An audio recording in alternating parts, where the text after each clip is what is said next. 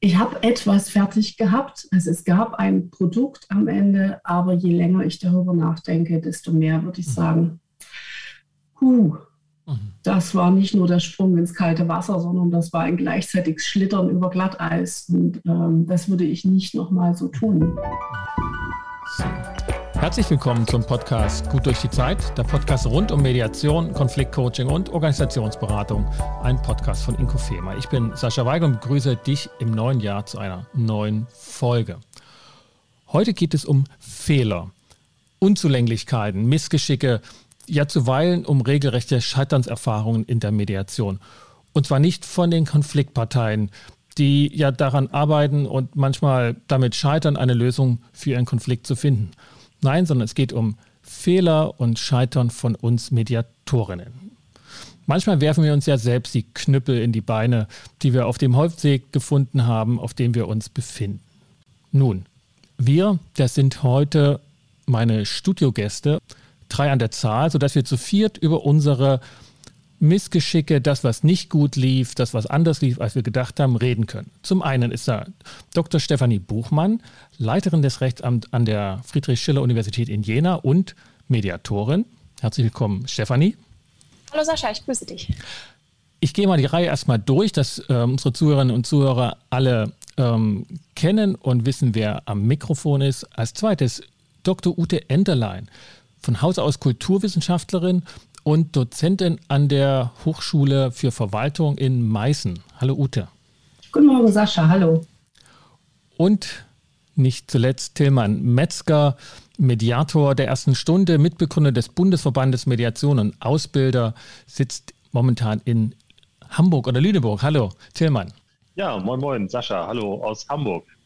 So, und ich als Host und Mediator, Sascha Weigel, ihr kennt mich und wir vier werden heute uns an dieses heikle Thema ranfassen, nachdem wir uns schon jetzt einige Minuten, fast Stunden mit unserer Technik rumgeschlagen haben, denn das passte wie die Faust aufs Auge dieses Mal überhaupt nicht. Gehen wir an das Thema ran. Vielleicht als erstes so für, für uns. Warum, warum wollen wir uns damit beschäftigen? Warum habt ihr ja gesagt, als ich euch gefragt habe, äh, wollt ihr euch mit mir mal darüber unterhalten in einer Gruppe, was nicht so gut gelaufen ist in den Mediationen, die wir gemacht haben. Tillmann, und da frage ich dich ähm, gleich mal als erstes, weil du bist einfach der erfahrenste von uns.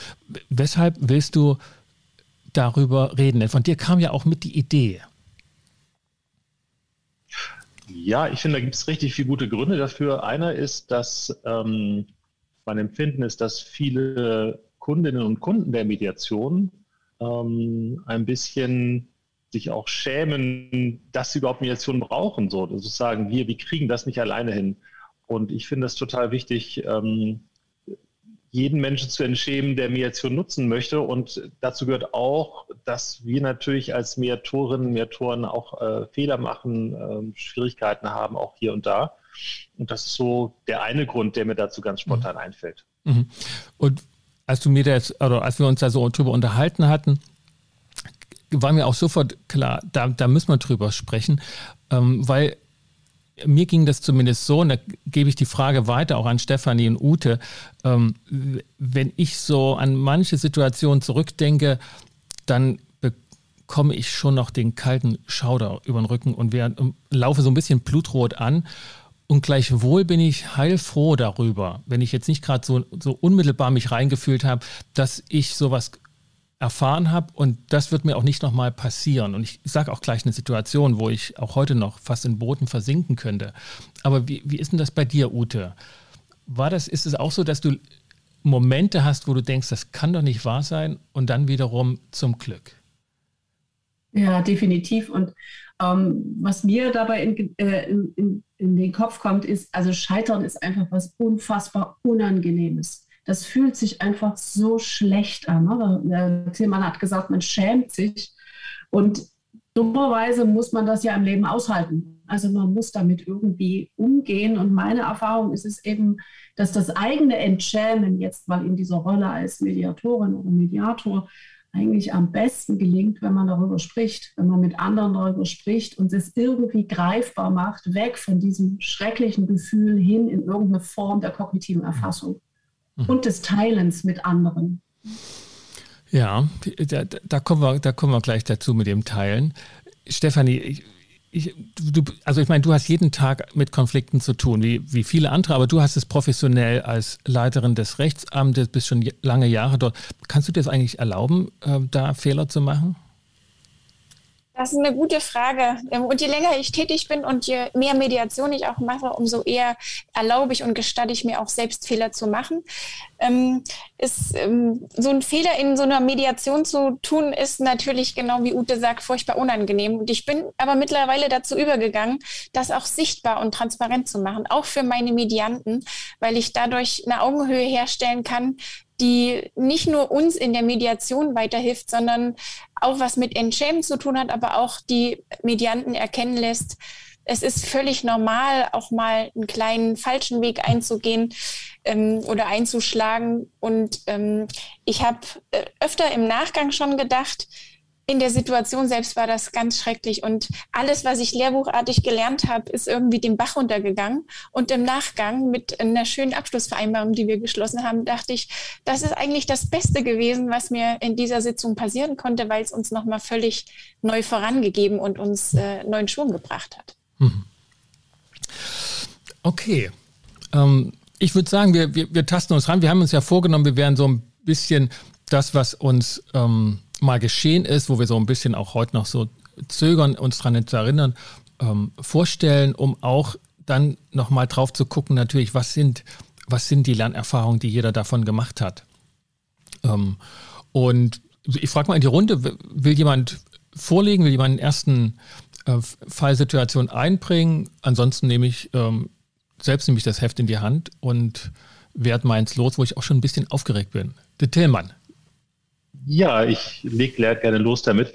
Ähm, ich wollte noch, bevor ich das mal noch, noch ein kleines Stichwort mit reinbringen, ähm, ich mediere ja fast ausschließlich in Unternehmen und habe da auch dann fast immer eine Führungskraft mit dabei und ähm, wenn wir über Scheitern sprechen, dann spreche ich auch sehr gerne über Souveränität zweiter Ordnung. Also meine Erfahrung ist, dass Menschen generell und insbesondere Führungskräfte davon wahnsinnig profitieren, wenn sie das, was Mark Stephanie äh, gerade gesagt hat, machen, nämlich äh, auch über die Grenzen und die Fehler sprechen. Und das ist ja auch eine ganz wichtige Voraussetzung, über die eigenen Grenzen und Fehler natürlich sprechen. Und das ist eine ganz wichtige Voraussetzung für Konfliktlösung, dass die Führungskraft das sich selbst und damit dann auch den Teammitgliedern erlaubt. Also nochmal so dieses Stichwort ähm, Souveränität zweiter Ordnung.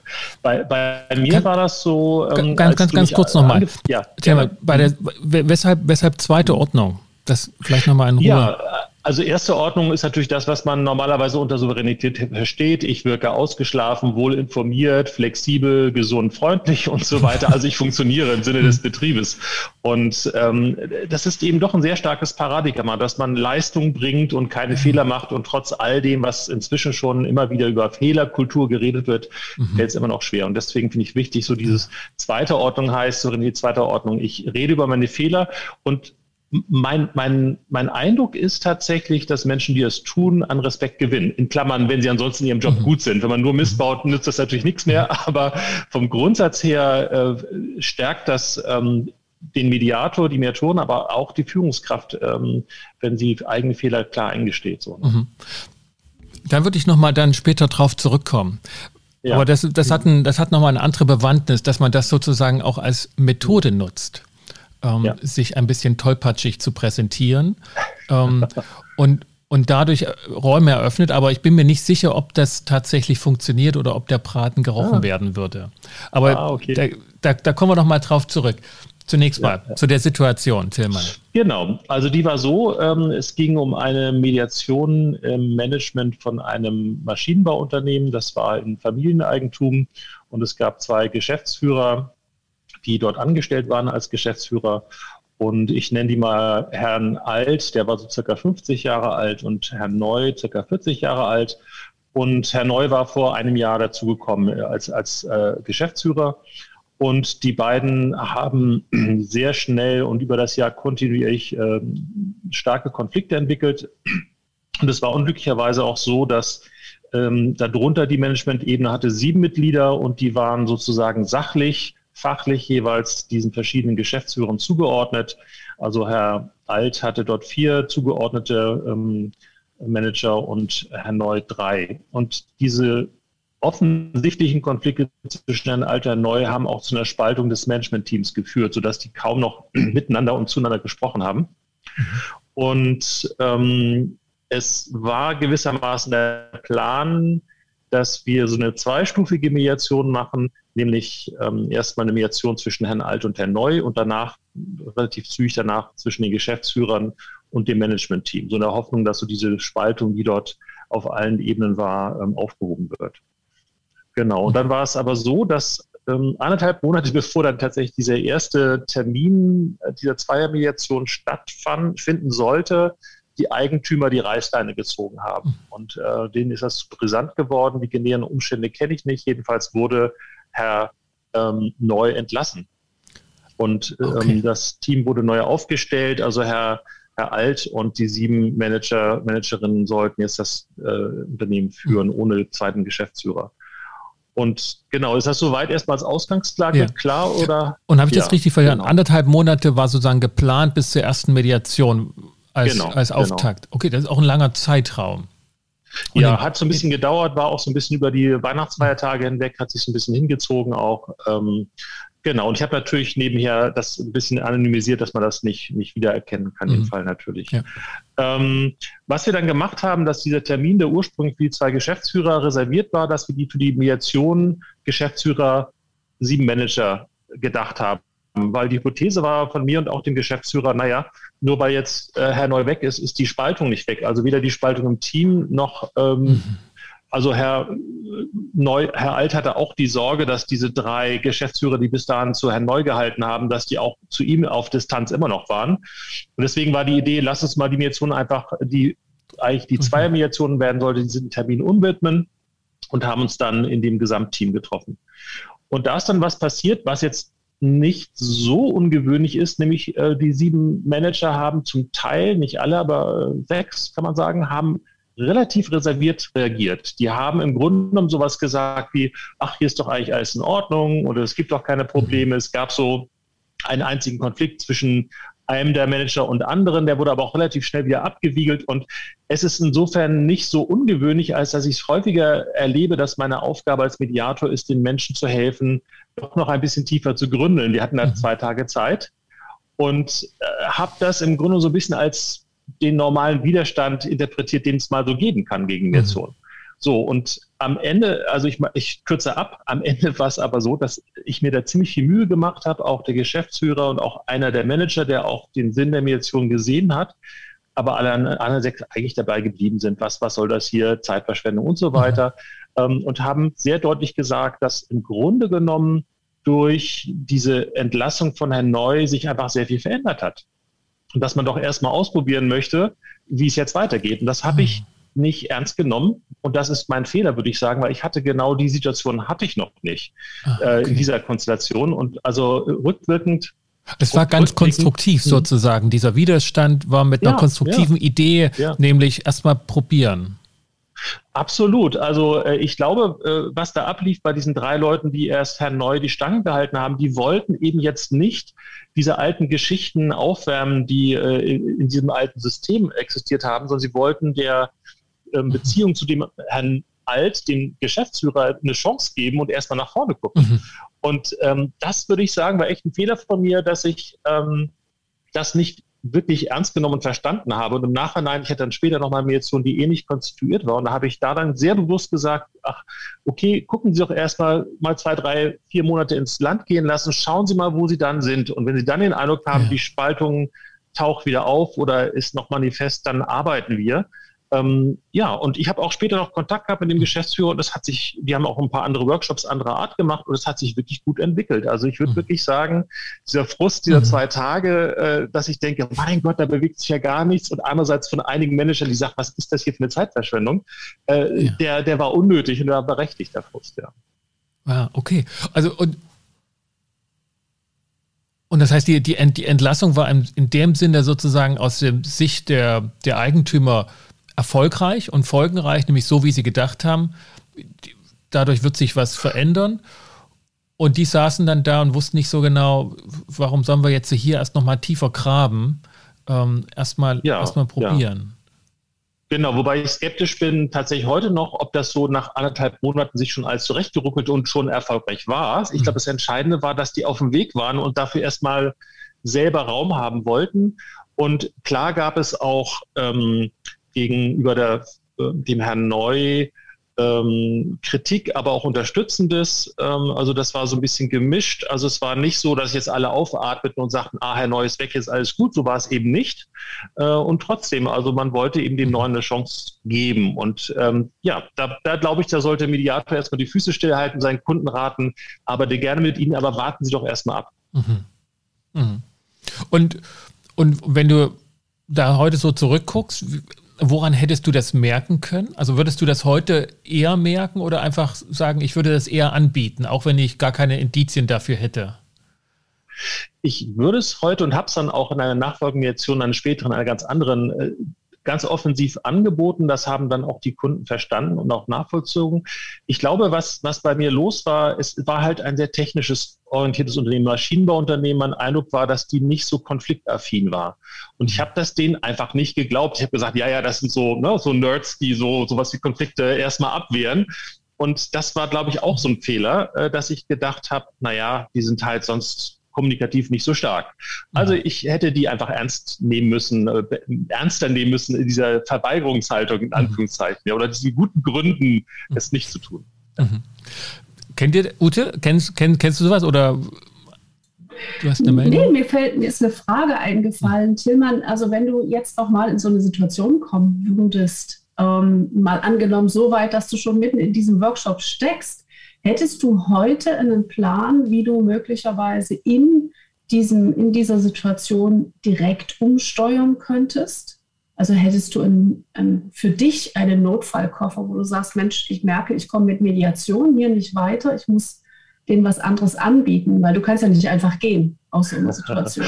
Ja, natürlich. Also äh, zum einen hätte ich einfach mit dem Geschäftsführer noch mal mehr in die Richtung gehen sollen unter vier Augen. Ich habe mit dem da ohnehin da auch vier Augen Gespräch geführt, weil es so schwierig war in dem Workshop und das einfach in der in, unter vier Augen in diese Zukunftsrichtung steuern äh, müssen und dann wäre ich einfach wären wir in einem normalen moderierten Workshop Schrägstrich Teambuilding gelandet, weil natürlich hatten die was für die Zukunft zu besprechen, neue Rollen und Aufgaben. Also da gab es genug zu tun. Nur es war eben sehr, sehr stark in die Zukunft gerichtet, äh, während ja ähm, ich normalerweise, bevor ich anfange, diese Zukunft äh, mit denen zu vereinbaren, äh, denen erstmal Gelegenheit gebe, die Vergangenheit zu klären und auszuräumen. Und das, diese Gewichtung rüber in die Zukunft, mhm. das, das würde ich machen. Und klar wäre das möglich, ja. Und, und hätte ich das auch machen sollen, ja, genau. Hm. Stefanie, du, du hattest, so hatte ich zumindest das gesehen hier, noch eine Idee oder eine Frage gehabt, aber vielleicht auch nur eine ähnlichen, ähnliche Situation erlebt.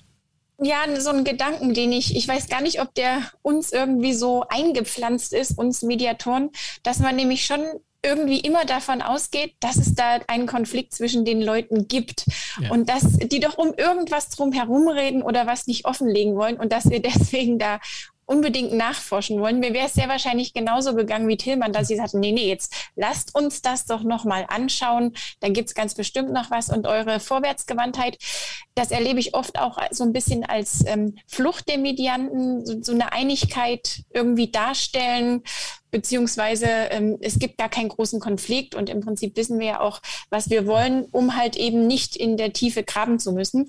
Und weil wir solche Situationen kennen, ist meine Vermutung, ähm, verharren wir dann vielleicht in der Tat mehr in der Vergangenheit, als uns ähm, so der, der Zukunft zu öffnen und zu sagen, okay, dann richten wir doch in der Tat gemeinsam den Blick nach vorn. Mhm. Okay, vielleicht ist es ein guter Moment auch für eine zweite Fallgestaltung, weil ich denke, wir, wir tragen erstmal so die Situation zusammen und können dann nochmal auch über die gemeinsamen äh, Schlussfolgerungen dazu sprechen. Äh, wie sieht es aus? Ute oder Stefanie passt? Ja, Stefanie meldet sich sofort. Ähm, der, da passt was zu dem Fall. Wie war das ähm, bei dir? Zu dem Fall passt das vielleicht gar nicht ähm, unbedingt, aber ich habe so ein klassisches eigenes äh, Scheitern erlebt. Ähm, du weißt ja, Sascha, ich bin Juristin von Hause aus und äh, auch mit Leib und Seele. Mhm. Und das ist schon meine erste Profession. Und ähm, gleichzeitig habe ich natürlich in der Mediationsausbildung gelernt, dass wenn die Medianten dabei sind, ähm, Ansätze für ihre Konfliktlösung zu finden, dass man sie da auch lässt und ihnen Raum gibt, auch ganz kreativ zu sein und sich zu überlegen, wie sie auf verschiedene Art und Weisen den Konflikt lösen könnten. Und ähm, da ist es mir nicht nur äh, einmal passiert und ich kann in Klammern dazu setzen, dass ich jetzt auch das manchmal wirklich als gewollte Intervention nutze, ähm, dass ich mit knallharter Rechtslage die Lösungsfindung ähm, torpediert habe oder einfach mal ähm, die in den Raum gestellt habe, weil ich festgestellt habe, dass die Beteiligten, und das sind ja bei mir regelmäßig Beschäftigte, also MitarbeiterInnen der Universität, die regelmäßig in einem Überunterordnungsverhältnis stehen, also äh, Vorgesetzte und Mitarbeiter, die sich dann über das gemeinsame Zusammenarbeiten ähm, über die Zeit nicht mehr einig sind, wo Konflikte aufgetreten sind und ähm, die dann zu mir kommen, um eine Mediation oder wir können es auch moderiertes Gespräch nennen, durchführen. Und äh, regelmäßig stelle ich dann fest, dass die die Zeit der Lösungsfindung ähm, zwar irgendwie lang ist und ich auch alle Möglichkeiten gewähren möchte, aber dass man sich so ein bisschen auf der Stelle bewegt. Und der Vorgesetzte hat seine Ideen und der Beschäftigte hat seine Ideen. Und ähm, dann bewegen die sich auf einem relativ engen Feld, manchmal auch ähm, so, wo ich sage, jeder ist schon ziemlich engstirnig und hat so im Kopf, was ihr oder ihm so am meisten zusagt. Und dann habe ich weil mir selber so ein bisschen auch der Kamm geschwollen ist und ich dachte, das kann doch nicht wahr sein, dass der Beschäftigte jetzt hier ähm, meint, dass er das also machen kann, habe ich einfach mal die Rechtslage da in den Raum gestellt, habe also ich nehme mich mal jetzt raus aus meiner Rolle als Mediatorin und sage Ihnen jetzt mal als Juristin, so geht das nicht.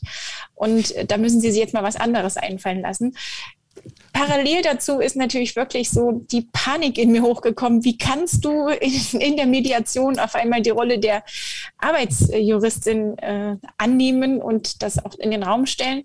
Aber ich muss sagen, das hat wieder erwarten total gut funktioniert, weil es auf einmal ein Pfosten war, der eingeschlagen war und um den die sich so ein bisschen neu sortieren mussten. Dem Beschäftigten wurde dann klar, okay, offensichtlich kann ich vielleicht doch nicht so viel verlangen oder das vorschlagen dem Vorgesetzten war das vielleicht auch ganz recht. Und wir kamen dann nochmal dazu, wegen dieser mitgeteilten Rechtsposition dann anders darüber nachzudenken, ähm, wie der Konflikt gelöst werden könnte. Du, du hattest dir sozusagen vorgenommen, fest vorgenommen, ich werde mich zurückhalten mit meiner rechtlichen ähm, mit meinem rechtlichen Diskurs. Ne? Es ist ja in dem Sinne keine Beratung, sondern einfach eine Darstellung der Rechtslage.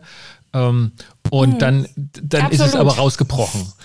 Ähm. Genau, ich muss mir das jedes Mal vornehmen und es gelingt mir auch ganz gut, aber halt nicht immer. Es gibt ähm, so Fälle, vielleicht sind die auch ganz stereotyp und triggern was bei mir, wo ich, wo dann wirklich auch so klar die Arbeitgeberjuristin durchkommt.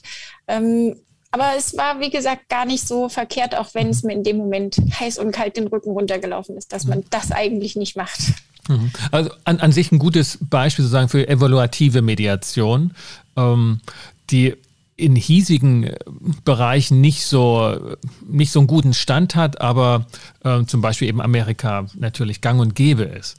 Ähm, Tillmann, du, du, du, du nickst schon, weil du, du kennst dich auch mit unterschiedlichsten Stilen aus und, und in Deutschland wird das nicht so gehandhabt äh, häufig. Es wird meistens ja keine, keine Empfehlung geben. Hier ist ein Beispiel, wo das dann doch nochmal gut wirkte. Ähm, was, was geht dir durch den Kopf so aus deinem ähm, auch so ähm, aus der Vogelperspektive, ne? Also mir ist auch dieses Stichwort Evaluative Mediation durch den Kopf gegangen, was du auch benannt hast. Das ist tatsächlich in den USA ein ganz normaler Stil, dass wenn man dann irgendwie an so eine Grenze kommt, man auch als Juristin, Jurist was einbringen kann, was da nützlich sein könnte. Ähm, das zeigt so ein bisschen, dass es eben auch ähm, überall, auch hier in Deutschland in der Mediation auch so Tabus gibt, die äh, einem sehr, sehr achtsam machen auf Dinge und manchmal merkt man, hoppla, ähm, so schlimm war das gar nicht, sogar nützlich in dem Fall. Und das würde mich nochmal, Steffi, Stefanie, nochmal interessieren. Was ist denn deine Fantasie, warum dieser Arbeitnehmer das von dir annehmen konnte, weil es hatte eine gute Wirkung und ich, ich habe so die Fantasie, das hat vielleicht auch mit der Art und Weise zu tun. Ich bin mir nicht sicher. Wie hast du das eingebracht? Also was ich ähm, gemacht habe und was ich auch das, äh, die Erfahrung gemacht habe, was gar nicht schlecht ist, ich habe da ähm, explizit die eine Rolle abgelegt, also habe das wirklich auch benannt, dass in meiner Funktion oder Rolle als Mediatorin das nicht meine Aufgabe wäre, hier irgendetwas zur Lösungsfindung beizutragen. Das ist ja auch nicht äh, die Aufgabe des Mediators oder der Mediatorin. Ähm, sie begleitet den Prozess, sie verschafft den Leuten so ein bisschen Klarheit, sie ziert an dem Konflikt, aber ähm, hängt sich nicht rein, sage ich mal, um ähm, eine Lösung für die Parteien zu finden, die sie dann vielleicht selber nicht mittragen könnten. Und hier habe ich also ganz explizit mich entkleidet von dieser Rolle und habe gesagt, ich schlüpfe jetzt mal in meine Rolle, die ich tagtäglich ausfülle und ähm, da muss man dazu sagen, also auf der einen Seite kann ich das natürlich dann auch ganz ähm, charmant und mit guten Argumenten darlegen. Auf der anderen Seite ähm, stelle ich schon auch fest, dass das äh, in so einer Organisation, gerade in so einer riesigen Organisation wie der Universität, schon auch ein gewisses ähm, Vertrauen in diese Abteilung Rechtsamt gibt und dass man da auch eine gewisse ich nenne es mal Autorität sieht, ähm, was von dort kommt, das ist schon richtig und dem kann ich auch vertrauen, dass das, was da gesagt wird, so zutrifft. Und das hat dann vielleicht auch nochmal den Fokus weg von dem eigenen Wunsch, ich möchte so und so arbeiten oder vor allem ich möchte das nicht, ähm, weggelenkt in dieses, okay, ich bin Teil der Organisation, jetzt sagt mir jemand von einer vergleichsweise unabhängigen Einrichtung da, worauf bei den anderen geachtet wird, was die Maßstäbe sind, was das Recht sagt. Und das könnte vielleicht auch ähm, zur Akzeptanz beigetragen haben. Also das glaube ich sofort, dass das ähm, nützlich ist, wenn du, du und dein, dein, dein Rechtsamt dort äh, ein gutes Ansehen hat. Und wenn du diese klare Rollentrennung machst, ne, dass du wirklich sehr, sehr klar markierst, ähm, dass du da eigentlich jetzt eine, eine Rolle wechselst. Und ich habe auch die Fantasie, wenn ich dich so reden höre, ähm, dass du vielleicht auch in den Stunden davor, in denen ihr schon gearbeitet habt, einfach das auch geschafft hast, einen, einen so guten Rapport herzustellen und auch dieser Seite so gut zuzuhören, dass ihr erstmal eine sehr gute Arbeitsbeziehung hattet. Das würde ich jedenfalls vermuten, dass das auch eine wichtige Basis ist für so eine Intervention. Was würdest du denken? Ja, das schon. Also ich stelle auch ähm, ganz regelmäßig fest, ähm, dass wirklich nur Leute äh, zu, zu mir kommen oder überhaupt eine Mediation durchführen, die das Gefühl haben, sie sind da gut aufgehoben. Meine Erfahrung ist auch ganz häufig, also an Konflikten mangelt es bei uns nicht. Das ist, glaube ich, ganz normal, auch gerade wenn so viele Menschen zusammenarbeiten. Trotzdem gibt es äh, eine ich würde sogar sagen, die größere Anzahl von Menschen, die sich dann nicht dazu bereit erklärt, eine Mediation durchzuführen und lieber so ein bisschen im Klein-Klein weiter am Konflikt macht oder halt auch nicht oder das Problem aussitzt. Und ich denke, alle Menschen, die zu mir kommen, haben schon auch ein echtes Interesse, ihren eigenen Konflikt zu bearbeiten, weil sie wissen, wir haben beide eigentlich gut daran, wenn wir, wir tun beide gut daran, wenn wir miteinander arbeiten. Wir haben etwas von uns und wir wollen eigentlich die Arbeitsbeziehung auch nutzbar machen für jeden von uns, so gut es geht. Und deswegen ist waren bei den Leuten, die da waren, auch die Motivation hoch, ähm, den Konflikt gut zu bearbeiten und zu einer Lösung zu kommen. Mhm. Und deswegen glaube ich, ähm, hast du ganz recht, dass sie sich dann hier wahrscheinlich auch aufgehoben fühlen und sagen, okay, wenn ich die Chance bei meiner eigenen Organisation haben kann, dann ergreife ich sie auch. Mhm. Mir ist noch ein zweiter Punkt aufgefallen, bei dem, wie du es geschildert hast, was du da gemacht hast, und sagtest, so geht's nicht. Ne? Ähm, da, und, und da mag ich sozusagen eine Lanze für das Evaluative ähm, brechen, ist es schon so, dass du in dem Moment dann ähm, das Recht als ähm, Begrenzung, ne, als Spielwiese beschrieben hast und sagst, darüber hinaus geht es nicht. Und, und da hat Recht eine sehr gute Orientierungsfunktion, nämlich was geht rechtens und was geht nicht. Das ist ungefähr, als wenn ich sagen würde, ne, wie viel Geld zur Verfügung steht. Ähm, und ökonomisch sind das halt die Grenzen, wenn es darüber hinausgeht. Ähm, und es ist nicht so beschrieben, dann, das musst du tun und damit Recht sozusagen als Leitseil, wo man sich entlanghangeln muss zur Lösung, denn das bietet das Recht meistens nicht. Es ist meistens wie ähm, die Begrenzung des Spielfelds.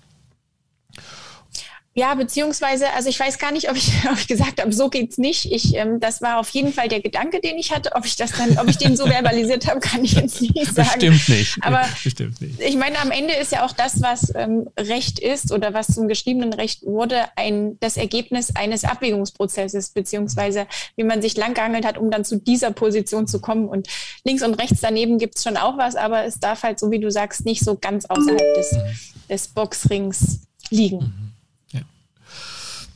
Gut. Springen wir zum, zum dritten Fall. Ute, magst du oder ich kann auch gerne bei ja, mir. Ja, sehr gerne. Ich würde gerne auch noch ein, eine Reflexion zu Stefanie so, ja. geben.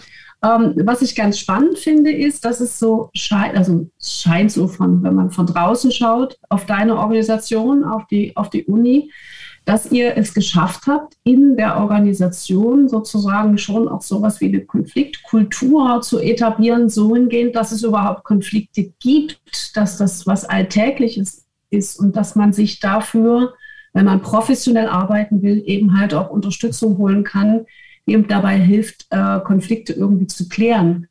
Und das finde ich ganz erstaunlich. Ich denke, das ist natürlich auch ein Effekt deiner Arbeit. Ne? Einfach diese Alltäglichkeit von Konflikten klar zu machen und nicht diesen, äh, dieser, dieser anderen, ähm, diesem anderen Glauben zu folgen, naja, Konflikte sind eigentlich, das ist ein Problem der Einzelnen. Die sollen sich mal ein bisschen zusammenreißen, dann wird das schon gehen. Ne? Und das erlebe ich halt so in meinem Kontext, in meinen ähm, 20 Jahren, die ich in der öffentlichen Verwaltung tätig bin, dass es doch schon noch überwiegend so ein so eine Kultur gibt, die da sagt, naja, also wenn du einen Konflikt hast, dann ist das einfach mal, dann liegt das jetzt mal an dir, das ist dein eigenes Problem. Was soll ich da jetzt als Organisation irgendwas investieren da rein, dass du deinen Konflikt lösen kannst? Und das finde ich ganz spannend und zeigt, wie wichtig das ist, dass es so Menschen gibt, die das eben anbieten und dass Mediation als Klärungshilfe bekannt gemacht wird und so weiter. Ja, äh, Sascha, du hast nach meinem Fall gefragt und bei mir ist es ja so, ich bin ja sozusagen noch ein bisschen in einer anderen Konstellation. Ich habe meine Mediationsausbildung bei dir im letzten Jahr ähm, fertig gemacht und äh, komme eigentlich so aus dem Bereich der systemischen Organisationsentwicklung und des Change Managements. Das sind ja auch so die Fächer, die ich so gebe, neben Konfliktmanagement und bin, ähm, und das ist mir klar geworden, als Stefanie so gesprochen hat, ich habe natürlich auch einen Fokus und ich habe einen Bias und der Bias heißt Lösungsorientierung. Die mhm. Organisation muss vorangebracht werden. Da gibt es irgendwelche Probleme und die Organisation muss irgendwie so gestaltet werden, dass. Mhm. Und da sind auch noch die Menschen und da gibt es natürlich Widerstände. Ähm, und mein Fokus ist eher so darauf, dass ich sage, naja, wir müssen, wir müssen irgendwie uns alle lösungsorientiert aufstellen und dann schaffen wir das schon. Ne? Mhm. Also auch so einen sehr starken Fokus nach vorn. Und ähm, ich hatte dann, als ich die Ausbildung fertig hatte, hatte ich so ein bisschen ins Netzwerk bei mir ähm, reingegeben. Hier Hinweis, ich bin jetzt zertifiziert als Mediatorin und Schwerpunkt Organisationsmediation. Wenn ihr was habt, kommt bitte gerne auf mich zu, also so als interne Beraterin. Mhm. Und es kam natürlich nicht der klassische Mediationsfall, zwei Personen, schön geordnet, sondern es kam eine sehr, sehr komplexe Sachlage ähm, von einer Institution mit einer ganz hohen Vielfalt an Herausforderungen und an strukturellen Bedingungen, die schon, wenn man zugehört hat, gedacht hat, oh je, ist ja logisch, dass es da viel Konfliktpotenzial gibt. Also der passende erste Fall. Im Umbruchprozess. Genau, alt und neu, also die klassischen äh, Generationskonflikte, dann noch ein bisschen Digitalisierung dazu und das Ganze in dem Kontext von einem sehr strengen ähm, Terminmanagement, ähm, wo sozusagen wirklich zu bestimmten Terminen bestimmte Arbeiten bewältigt werden mussten. Da gab es kein Plus und Minus, kein, ähm, kein Ausweichraum mit einem ganz hohen Abstimmungsbedarf unter verschiedenen Professionen und sehr, sehr schwierigen Abstimmungsbedingungen, weil verschiedene Standorte, räumlich, äh, zeitlich verschiedene ähm, Abläufe und so weiter. Und das Ganze noch mit Corona. Das war sozusagen mein erster Fall. Ich habe ähm, Auftragsklärung viel gemacht. Also mein erster Fall war es gar nicht so in dem Sinne. Das war der erste, ähm, erste Auftrag. Ähm, ich habe viel Auftragsklärung gemacht ähm, mit der Führungskraft, mehrere sehr intensive Gespräche und was mir von Anfang an klar geworden ist, es gibt nicht nur hohe Erwartungen, es gibt höchste Erwartungen im Sinne von, ähm, wir haben sechs Stunden Zeit, acht Stunden können wir nicht machen, weil die Leute kommen von überall und die müssen pünktlich Feierabend haben.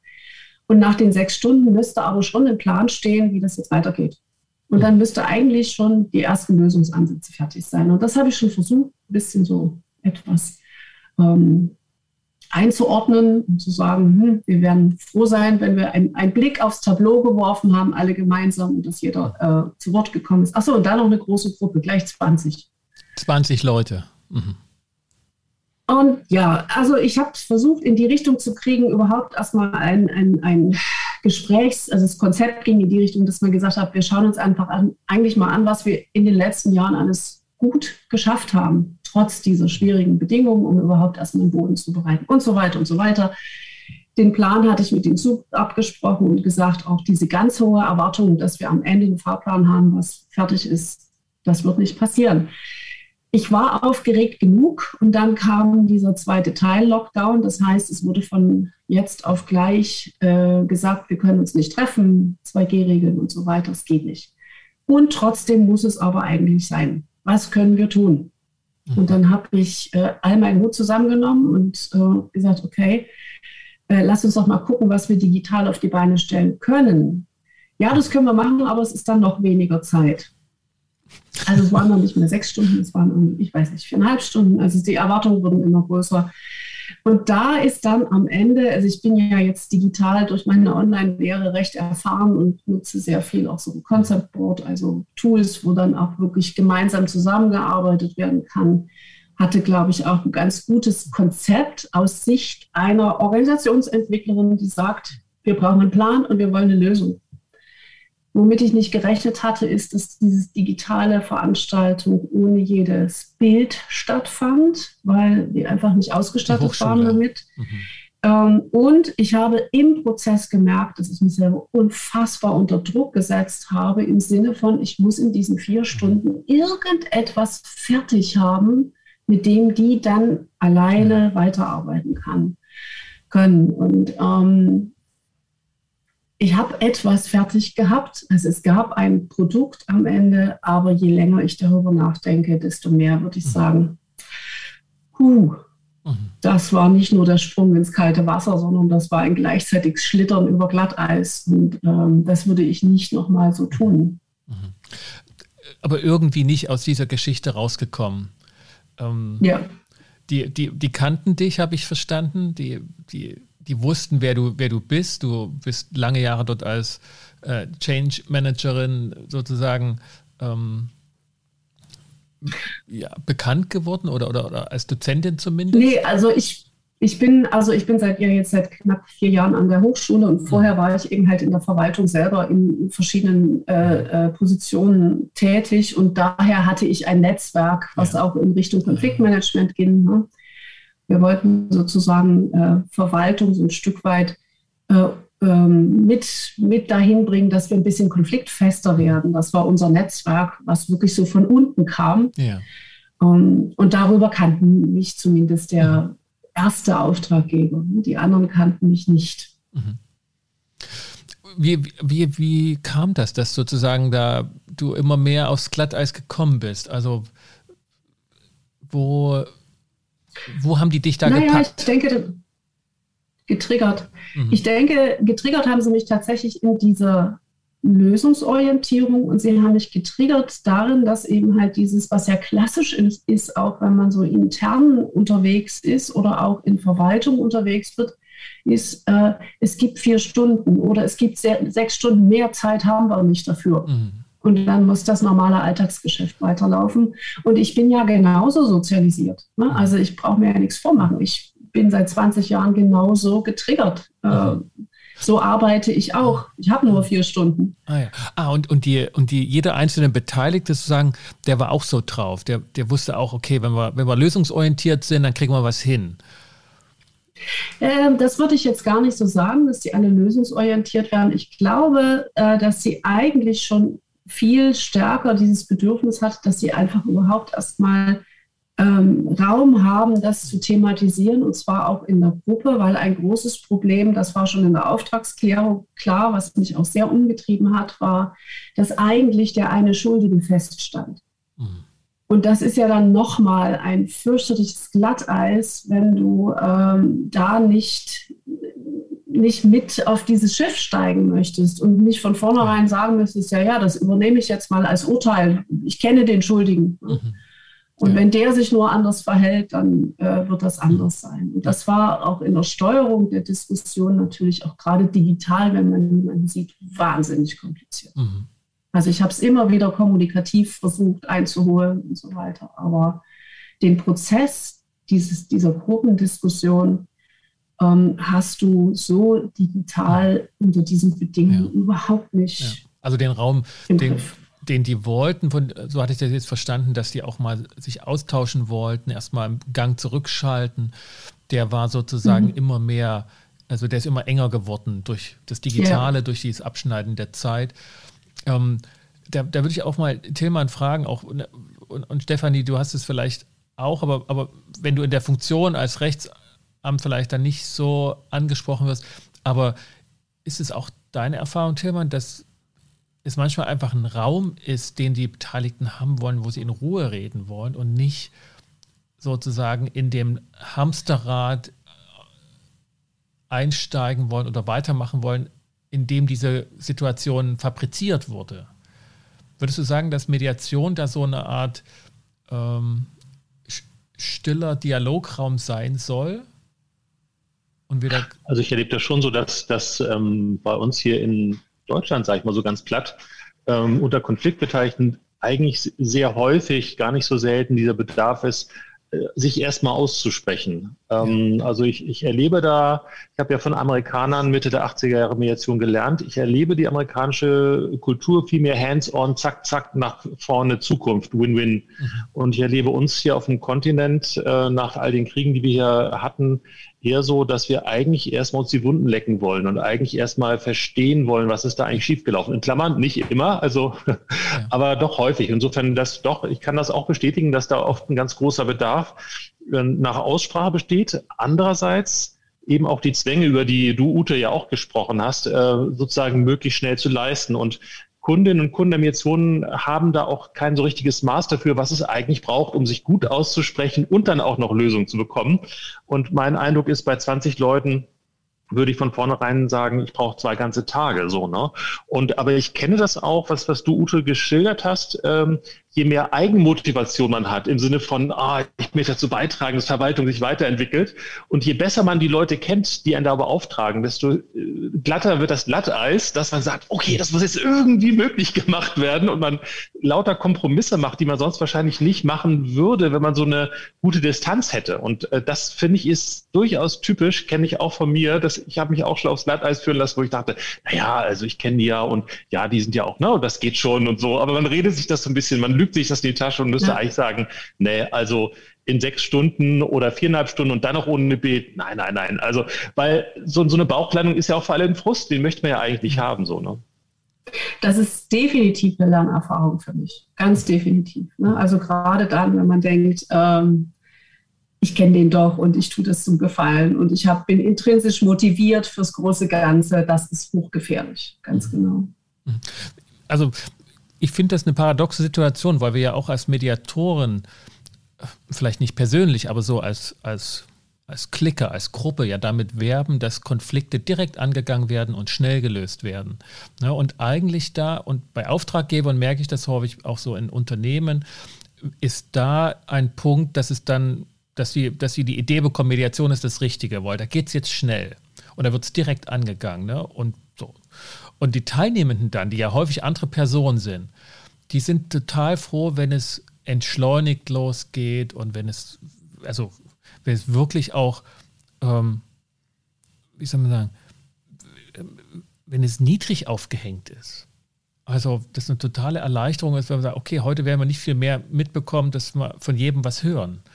Ähm, und, und das ist manchmal, also weil auch die ne, Auftraggeber, Unternehmen oder, oder Organisationen und, und Medianten sind häufig unterschiedlich, äh, widersprüchliche Erwartungen geweckt werden. Also auch von, von unserer Seite so, ne, der Mediation.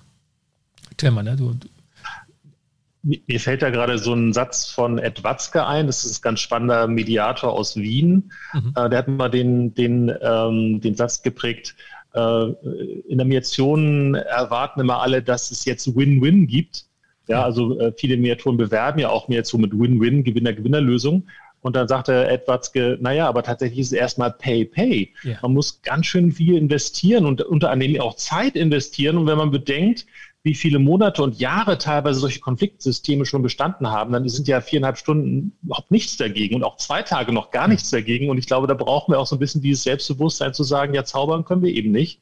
Mhm. Und es braucht eben doch ähm, mehr Zeit, als manchen lieb ist. So, ne? Ja, genau. Ja. Gut.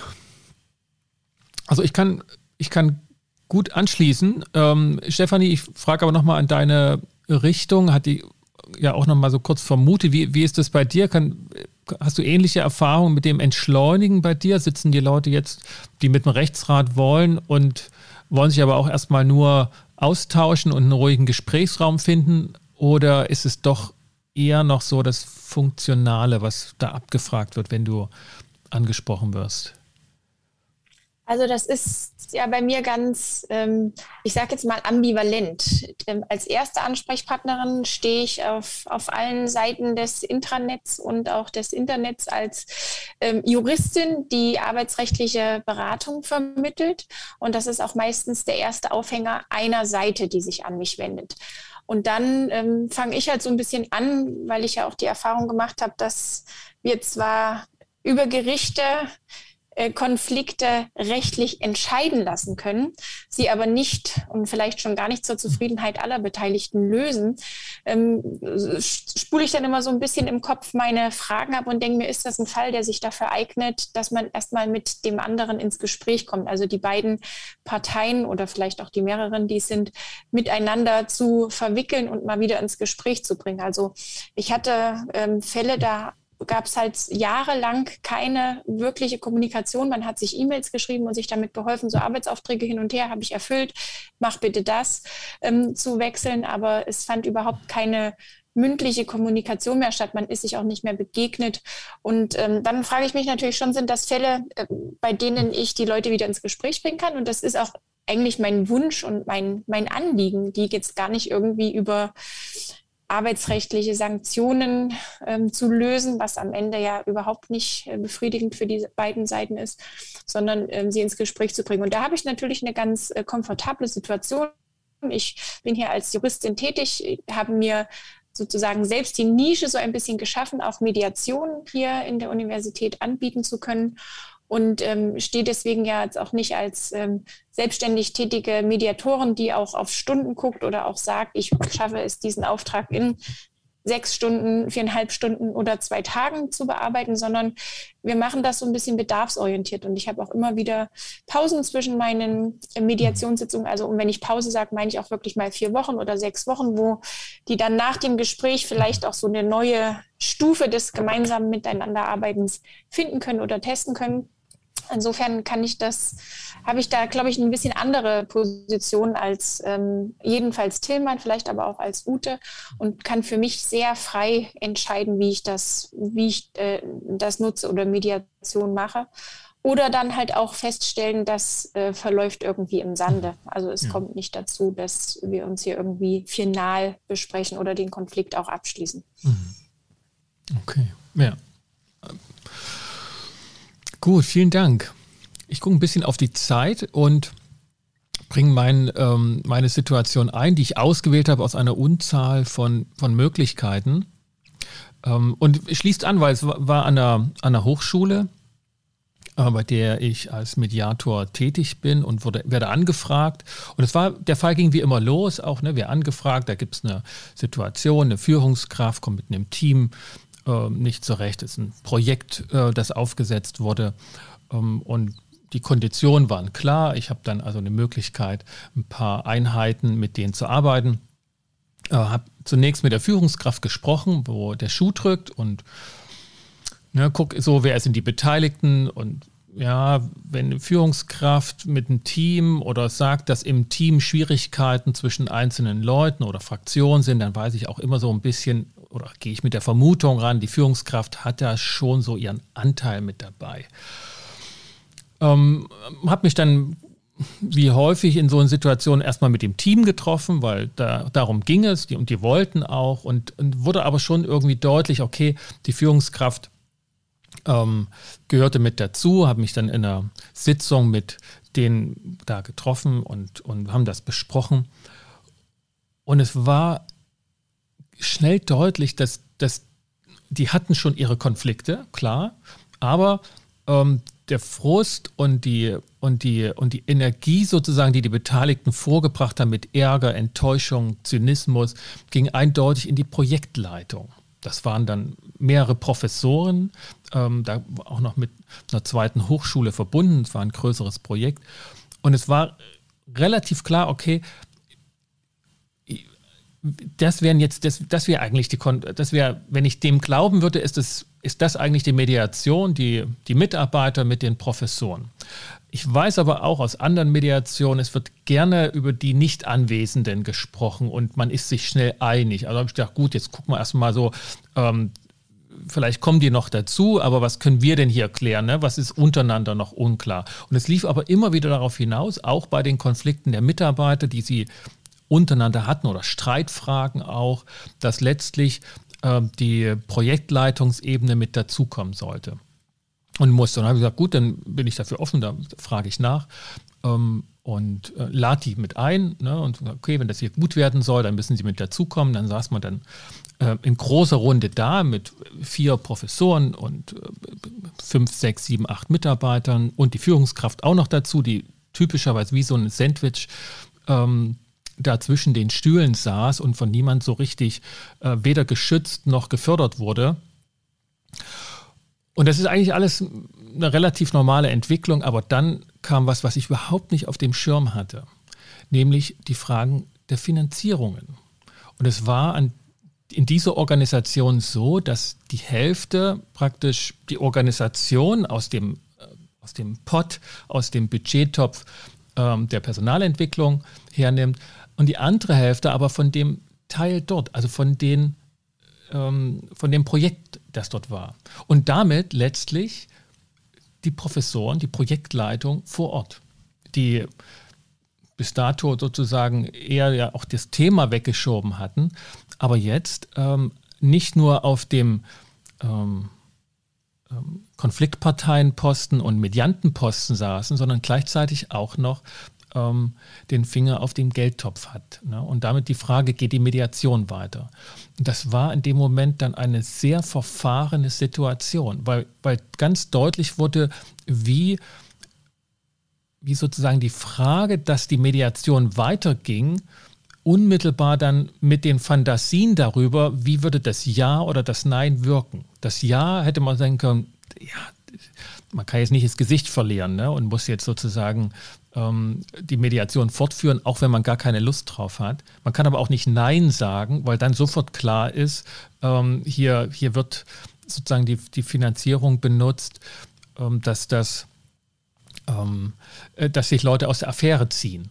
Und, und es war so eine verwobene Situation, dass ich da dort saß und mir in dem Moment dachte, wie konnte mir das passieren? Ne, also wie, wie, wie, wie konnte ich nicht hinter den Vorhang gucken, wie die Finanzierung da läuft? Denn sonst ist es eher so, ne, dass, äh, wie ich das kenne, dass das ähm, also dafür einen, einen Pot gibt und der ist gesichert und die unmittelbaren, ähm, die den Daumen drauf haben, die kommen gar nicht in die Mediation rein.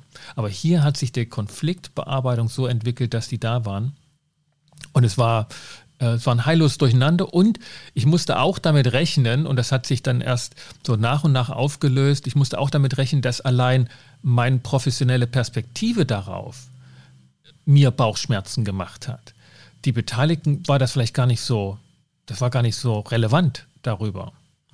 Also eine, eine, eine verworrene Situation von Vermutungen, von Ansprüchen, von Lehrbuchwissen, wie es gehen muss, wie es gehen sollte, und dann aber doch in der Praxis dort sitzen und denken, äh, irgendwie habe ich die Fäden nicht mehr in der Hand, äh, die ich brauche, um hier irgendwie souverän dazusitzen. Ähm, und gleichwohl war mir auch irgendwie, hatte ich auch die Hoffnung, das wird niemand merken. Und um jede Pause war ich äh, froh, die ich machen konnte, um ein bisschen klaren Kopf zu bekommen. Ähm, ja, und das ist, also das war für mich die Situation. Es ging dann, ging dann sozusagen damit auch weiter und es hat sich dann auch entzündet, dieses Ganze. Und daher ist das mir auch so ähm, ähm, noch lebhaft in Erinnerung, weil ich aufgrund der Geschichten, die ich gehört hatte, also der Auftragsklärungsgespräche, der ersten Auftaktgespräche, es schon ähm, sehr sehr extrem war und es ging um arbeitsrechtliche Themen und ich wollte natürlich nicht ohne Mediationsvertrag arbeiten und alle Beteiligten mussten diesen unterschreiben. Ähm, das haben alle schon, nur noch nicht die Professoren.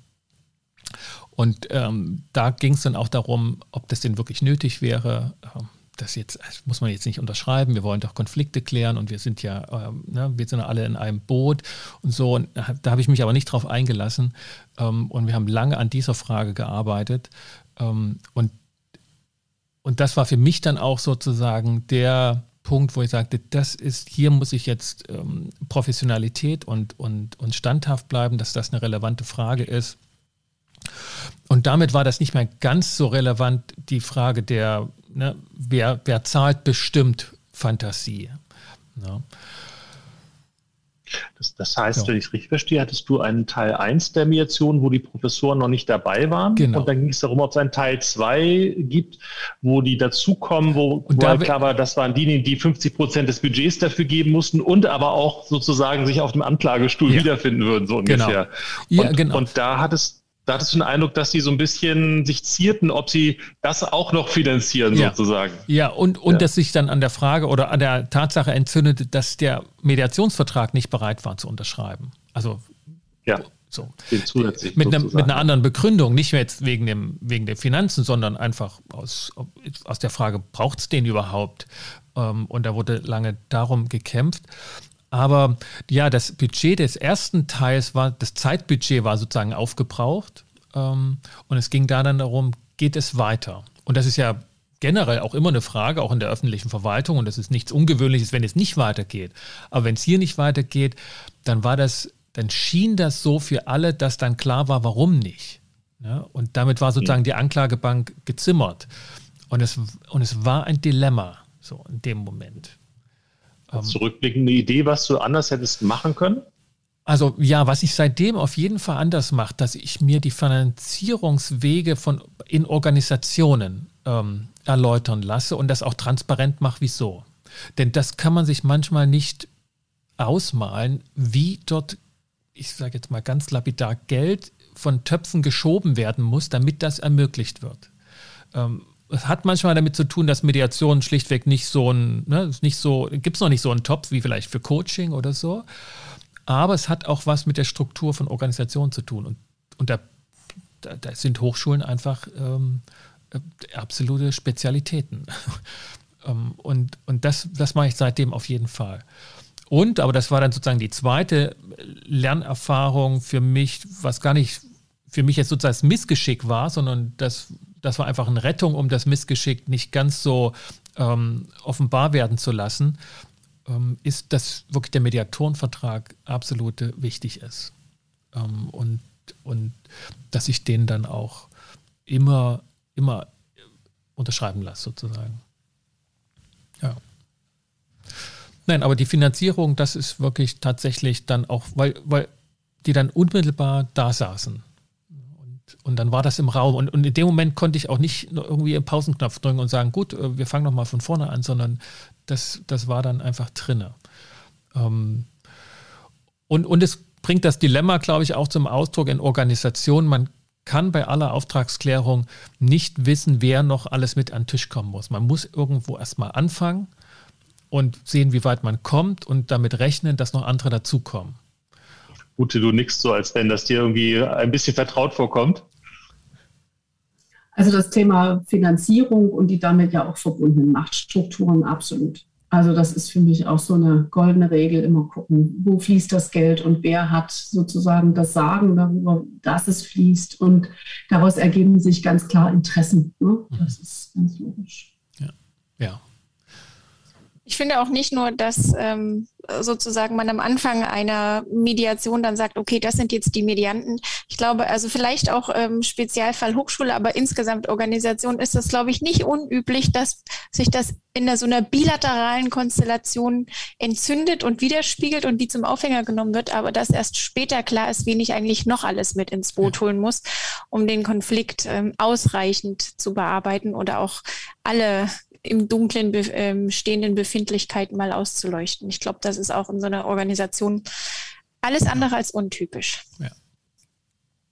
Ja, genau. Das sehe ich auch so. Ne? Also man weiß schon, so glaube ich auch aus Coachings und, und, und, und auch Mediation, die Führungskraft wird früher oder später mit dazukommen müssen, so äh, beim, beim Team. Oder man sagt schon, ne, ich glaube, Tillmann, du hast es mal in einem anderen Podcast auch gesagt, die Führungskraft gehört einfach dazu, Punkt, ne, von Anfang an. Ähm, da, da, man kann einfach damit rechnen, wenn es Konflikte gibt im Team, hat die Führungskraft nicht unbedingt einen Anteil am Problem, äh, aber, aber bei der Lösung spielt sie auf jeden Fall mit einer Rolle. Ja, also im Grunde suche ich immer den höchsten gemeinsamen Vorgesetzten von allen, die hier sitzen. Und den habe ich dann auch tatsächlich von vornherein gerne in der Mediation drin. Und ich habe aber auch erlebt, dass gerade an Hochschule und in Projekten das natürlich wahnsinnig schwierig ist, weil generell an Hochschule Führung nicht besonders groß geschrieben wird. Äh, akademische Freiheit erstens und zweitens generell bei Projekten du dann einige verschiedene Vorgesetzte potenziell oft hast, also dass das einmal in der Hochschule schnell passieren kann, was dir passiert ist, das kann ich gut nachvollziehen. Manche Strukturen sind etwas struppelig und nicht so in Anführungszeichen schön hierarchisch, wie manche Unternehmen sind. So. Ja. ja, und genau, und, und ganz ähnlich wie heute auch, ne, mit unserem äh, Start, so, es klappt eigentlich immer gut mit Zoom und, und äh, der Technik und dann aber springt es einem an Bein, da klappt praktisch gar nichts mehr. Und das war dort auch. Ich bin, an, bin da schon häufig an der Hochschule und, und das, das funktioniert auch. Die Strukturen für, für Mediation sind da auch gut gebaut. Ähm, und ne, so, man war, also im Nachgang würde ich sagen, das war jetzt Schema F. Ne? Da geht man, geht, man, geht man hin, macht eine Mediation, bereitet sich darauf vor. Aber dann, zack, plötzlich war war es ganz anders. Es fühlte sich dann auch so an, was ist denn jetzt? Na, wie, wie konnte das geschehen? Und es gibt keine Zeit, das zu beantworten in dem Moment. Und, und bringt auch nichts. Also es war, es war so eine, so eine, wo man, also wo ich so richtig von innen merke, jetzt, jetzt schwappt's hoch. Jetzt kommt das, jetzt kommt das hoch und dann, eigentlich willst du jetzt woanders sein. so. Gut. Ja, vielen Dank. Wir müssen ein bisschen gucken auf die Zeit. Wir haben nämlich heute wirklich, ja, da dürfen wir uns keinen, keinen Fehler erlauben. Wir sind so ein bisschen auf der Zielgeraden. Was, was nehmt ihr euch mit so von dieser Runde, sage ich mal? Ute, ja. Also ich, ich nehme mit und das äh, ist etwas, was mir auch immer schon immer, was ich zum Beispiel auch meinen Studierenden versuche immer zu vermitteln. Also wir haben es immer mit, sobald wir in Gruppen sind, aber wenn wir schon zu zweit sind, wir haben es immer mit einer hohen sozialen Komplexität zu tun. Und wir haben es mit dem Umstand zu tun, dass Menschen eben halt nicht nur reagieren auf irgendeinen Impuls, den man da irgendwie reingibt, so wie eine Maschine, EVA-Prinzip, sondern Menschen agieren aus ihren eigenen Intentionen, Verletzungen, Gedanken, Wünschen, was auch immer heraus. Und das können wir in gar nicht, das können wir überhaupt nicht vorplanen. Das können wir nicht das können wir nicht vordenken, was da alles passieren kann und was alles passieren kann. Und das, was ich mir versuche für mich selber, so im Sinne von einer Achtsamen, mit einem achtsamen Umgang mit mir selber äh, mitzunehmen, ist, ähm, weil solche Situationen, wie du gerade noch geschildert hast, Sascha, die kommen ja unweigerlich. Man sitzt da und denkt, hm, und jetzt? Was tue ich jetzt? Und ich nehme mir da immer einen Satz mit von Gunter Schmidt, geborgen sein im Ungewissen. Und das übe ich jeden Tag. Und das nehme ich mir auch von heute nochmal mit. Mhm. Okay. Ja, vielen Dank. Tillmann. Also für mich äh, war einfach die Atmosphäre, in der wir gesprochen haben, finde ich sehr schön. Ich fand gut, dass irgendwie wir alle einerseits auch nach Erklärungen, guten Erklärungen gesucht haben, warum jeweils sozusagen es in die Binsen ging. Und zweitens fand ich auch mal ganz hilfreich, ähm, wenn jemand gefragt wurde, was würdest du jetzt anders machen, statt dass man Tipps gibt. Ich glaube, bei dir, Ute, ist mir passiert, dass ich gleich mit irgendeiner Idee, so können wir es machen, habe wieder gedacht, ja, blöd eigentlich, hätte sie einfach mal selber fragen können. Also ich finde dieses, dieses wirklich gefragt werden, ähm, ah, okay, und was nimmst du daraus mit, was, was hast du gelernt, das finde ich ist eine gute Art, mit, mit ähm, Scheitern umzugehen. Also ich fand unser Gespräch sehr angenehm darin, dass wir zu viert gescheitert sind, uns aber auch unterstützt haben. Mhm. Ja, vielen Dank. Stefanie. Da würde ich gerne anschließen an dem ähm, sich wechselseitig unterstützen. Ähm, jetzt gar nicht unbedingt ähm, beim Scheitern, aber allein zu hören, dass es euch allen so geht und dass ähm, ihr trotz wahrscheinlich auch viel umfangreicherer Erfahrungen mit Mediation immer noch in Situationen kommt, ähm, auf die ihr retrospektiv schon schaut und sagt, oh Gott, das ist irgendwie nicht so gut gelaufen oder in dem Moment habe ich mir gewünscht, woanders zu sein. Das Gefühl kenne ich auch und das ist irgendwie sehr wohltuend zu hören, dass es jedem immer mal so gehen kann in den verschiedenen Mediationssitzungen und da kann man, glaube ich, auch so viele gemacht haben, wie man will. Es sind immer wieder neue Menschen, die da zusammenkommen und man muss sich halt auch einfach immer wieder neu einstellen auf die Situation. Mhm. Mhm. Also ich wollte eigentlich was anderes sagen, aber das passt genau, weil ich nehme mit, dass ich über das Thema, zum Beispiel auch über diese Mediation sprechen kann und, und, mich nicht mehr so fühle, dass ich irgendwo anders sein wollte. Also jetzt war das genau passend mit euch hier. Und das finde ich so ein, das finde ich einfach eine, eine schöne Entwicklung, dass man im Nachgang über solche Dinge nachdenken, reden und auch sich dran vorbereiten kann. Ja? Also zwar nicht planen, dass es, dass es nicht mehr geschieht, sondern sich darauf vorbereiten und zu erfahren, ähm, dass das hilft. Vielen Dank, dass ihr euch dazu bereit erklärt habt und äh, hier euch mit eingebracht habt. Das war großartig. Ja, danke für die Einladung. Gerne. Sehr gern. Liebe Zuhörerinnen und lieber Zuhörer, hat dir diese Episode gefallen? Dann hinterlass doch bitte ein Feedback und eine kleine Bewertung in deinem Podcast-Catcher oder auch auf der Webseite in den Kommentaren. Gern kannst du auch deine Erfahrung mit Fehlern, mit Fehlerkorrektur, mit Fehlerkultur oder auch nur Fehlerkultivierung ähm, dort ähm, reinschreiben und dann können alle Leser und auch Hörerinnen dieses Podcasts davon partizipieren. Empfehle auch gern weiter, dass hier im Podcast zu Mediation, Coaching und Organisationsberatung gesprochen wird mit vielen unterschiedlichen Gästen und Erfahrungen. Und abonniere den Podcast, wenn du das noch nicht getan hast. Wenn du hier ein anderes Thema vermisst oder über ein spezielles Thema sprechen möchtest, dann schreib mir doch einfach eine E-Mail an s.weigel.inkofema.de betreff Podcast und ich werde sehen, das Thema hiermit einzubauen. Für den Moment bedanke ich mich bei dir und euch allen, dass ihr mit dabei wart und verabschiede mich mit besten Wünschen. Bis zum nächsten Mal. Kommt gut durch die Zeit. Ich bin Sascha Weigel, euer Host von Inco FEMA, dem Institut für Konflikt- und Verhandlungsmanagement in Leipzig und Partner für professionelle Mediations- und Coaching-Ausbildungen.